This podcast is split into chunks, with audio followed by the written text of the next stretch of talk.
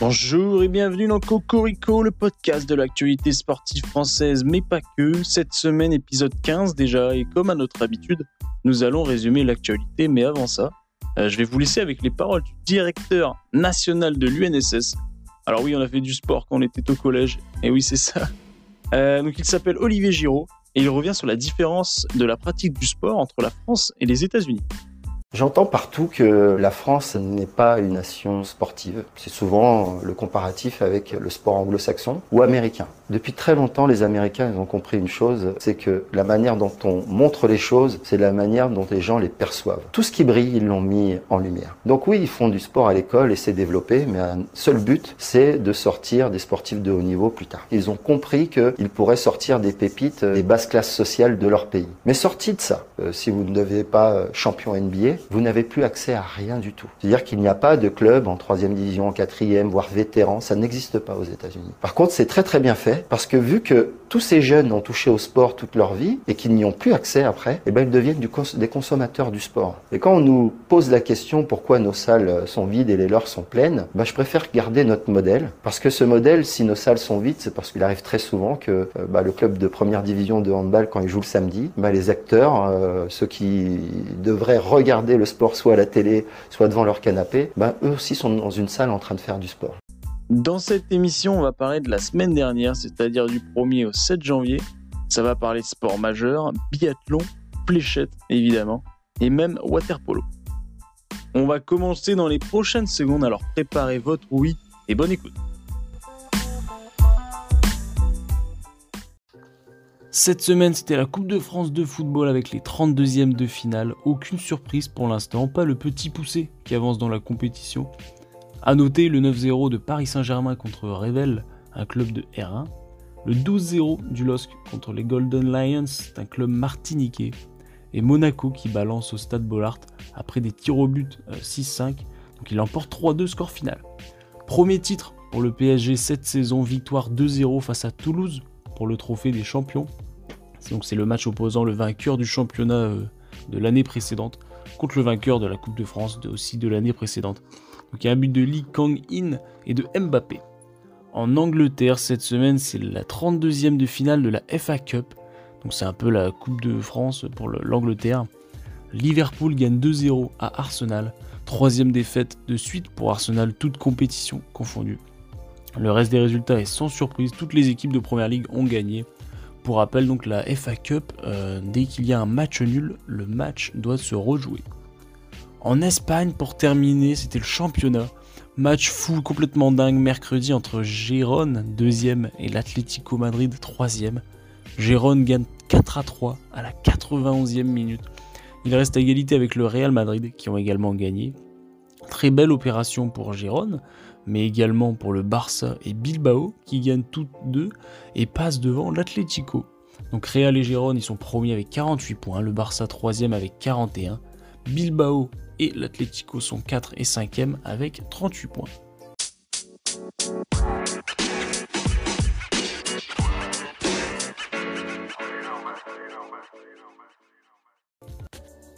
La United Cup de tennis est terminée. La France s'est inclinée lourdement en demi-finale face à la Pologne. C'est l'Allemagne qui gagne cette compétition en gagnant 2-1 contre la Pologne, donc en finale.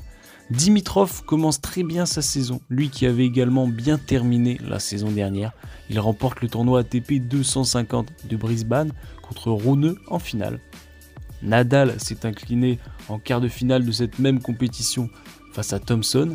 À la suite de ce match, il a annoncé qu'il ne participera pas au Grand Chelem l'Open d'Australie pour cause de blessure. Voici ce que Rafa a quand même dit après sa deuxième victoire contre Kubler. C'est un jour émouvant pour moi, après une des années les plus difficiles de ma carrière, ça m'avait manqué. Rublev gagne l'ATP 250 de Hong Kong 6-4, 6-4 en finale face à Rossuvori. Arthur Cazot a gagné le Challenger de Nouméa en Nouvelle-Calédonie contre un autre Français, Enzo Quaco. Voilà, petit cocorico. On va faire très vite en basket cette semaine, pas de NBA, il euh, n'y a pas eu beaucoup de nouvelles. En Euroleague, mauvaise opération de Monaco qui perd cette semaine deux fois, 93-83 contre Maccabi Tel Aviv et une seconde fois deux jours plus tard, 75-73 à l'Olympiakos. Quant à Lasvel, l'équipe reste à 50% euh, cette semaine avec une défaite 90-77 sur le sol serbe du Partizan et une victoire à domicile face à Salgiris Kaunas. Monaco est 8ème et Lyon n'est plus dernier, mais avant-dernier, 17ème.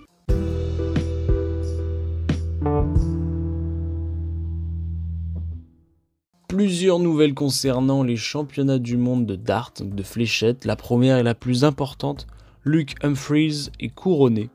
Il remporte la finale contre un autre Luke, Luke Leitler, né en 2007. Il n'avait que 16 ans. C'est un gros, gros exploit.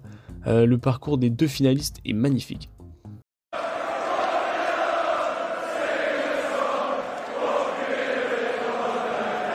Gentlemen,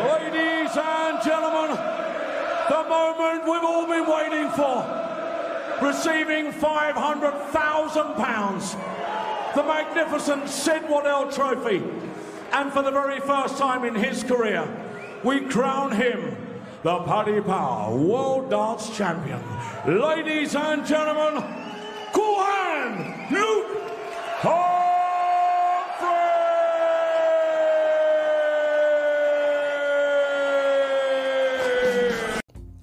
Beaucoup de surprises durant cette compétition avec les plus gros qui n'ont pas été au rendez-vous.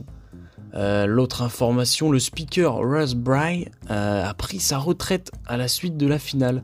27 ans de carrière. Voilà, je voulais juste vous montrer un petit exemple d'une de, ses performances.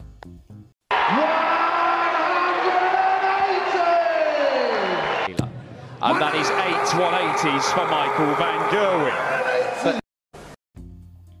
Cocorico 100% féminin cette semaine en biathlon, très grosse semaine pour le biathlon français. Euh, ça se déroulait à Oberhof en Allemagne cette semaine. Euh, en sprint femme, Justine Brisas-Boucher a remporté la course et Sophie Chauveau termine troisième de cette même course. En poursuite femme, Julia Simon est première, Justine Brisas-Boucher est deuxième. Et la France termine la course avec 4 Françaises dans le top 10. Énorme course ce dimanche en relais féminin après 1h12 de course. La France l'emporte avec seulement 9 secondes d'avance sur la Norvège. Euh, quant au relais masculin, il est arrivé 7ème. Voilà, bravo aux femmes euh, athlètes du biathlon, bien joué à elles. Très très grosse semaine. En ce moment se déroule l'Euro de waterpolo hommes et femmes. Euh, donc il y a 4 groupes en phase de poule. La France masculine est avec la Croatie, l'Espagne et le Monténégro. Je vous avoue que je ne connais pas quelles équipes euh, sont fortes, euh, mais si je me fie au classement officiel, l'Italie est la meilleure nation, avec la Hongrie et l'Espagne. Deux matchs ont eu lieu pour la France et malheureusement deux défaites. La première 20 à 19 au tir au but face au Monténégro, qui vaut un point au classement quand même. Et la deuxième défaite, c'est 12 à 7 contre la Croatie. Le dernier match de l'équipe de France, c'est contre l'Espagne, donc la troisième meilleure équipe de water polo. Ah, donc ça risque d'être compliqué. Le match est ce lundi à 17h30. Du côté féminin, euh, plus des réussites avec une victoire dans la phase de poule. La France s'est qualifiée pour les huitièmes de finale contre l'Allemagne. Le match est ce lundi à 19h. On finit avec les sports de combat. C'est annoncé, Francis Nganou et Anthony Joshua vont s'affronter le 9 mars en Arabie Saoudite. Autre annonce, Benoît Saint-Denis, notre Français, va affronter Dustin Poirier lors de l'UFC 299 le 10 mars. Pour terminer toujours les fun facts et les infos rapides, un carton rouge ovale a été testé en Angleterre cette semaine, ce n'est pas la première fois, mais on le voit de plus en plus. Cela permettrait aux joueurs daltoniens de différencier le carton jaune du rouge, mais également à l'arbitre de le sortir plus vite de sa poche. Retour victorieux des frères Lebrun euh, en double ping-pong. Les frères gagnent en quart de finale 3-0 dans le WTT de Doha. Ils perdent dans un énorme match en demi-finale 3-2. Le Magic d'Orlando, donc l'équipe de NBA, va retirer le premier maillot de son histoire, celui de Shaquille O'Neal, le numéro 32. La série Olive et Tom s'arrête après 43 ans de parution, c'est énorme. Euh, l'auteur Yoichi Takahashi a des problèmes de santé. Voilà, pour rappel, il a 63 ans. Pour ceux qui se posent la question, oui, le manga continuait d'être paru depuis 40 ans. Ricky Rubio a stoppé son contrat avec les Cleveland Cavaliers. Euh, l'un des meilleurs joueurs espagnols de l'histoire va revenir en Espagne Il a notamment gagné l'Euroleague, une médaille d'argent et de bronze aux Jeux Olympiques, une médaille d'or en Coupe du Monde et deux fois l'Euro. Cocorico épisode 15 est maintenant terminé, j'espère qu'il vous a plu. On reprend l'année tranquillement avec euh, pas mal de matchs, pas mal d'informations au niveau sportif français. En ce moment, il y a beaucoup de, sports d'hiver, notamment le, biathlon, donc euh, je vous invite à le suivre. Le foot va reprendre, euh, le basket, le tennis. Le tennis, oui, reprend sa saison avec l'Open d'Australie bientôt. Voilà.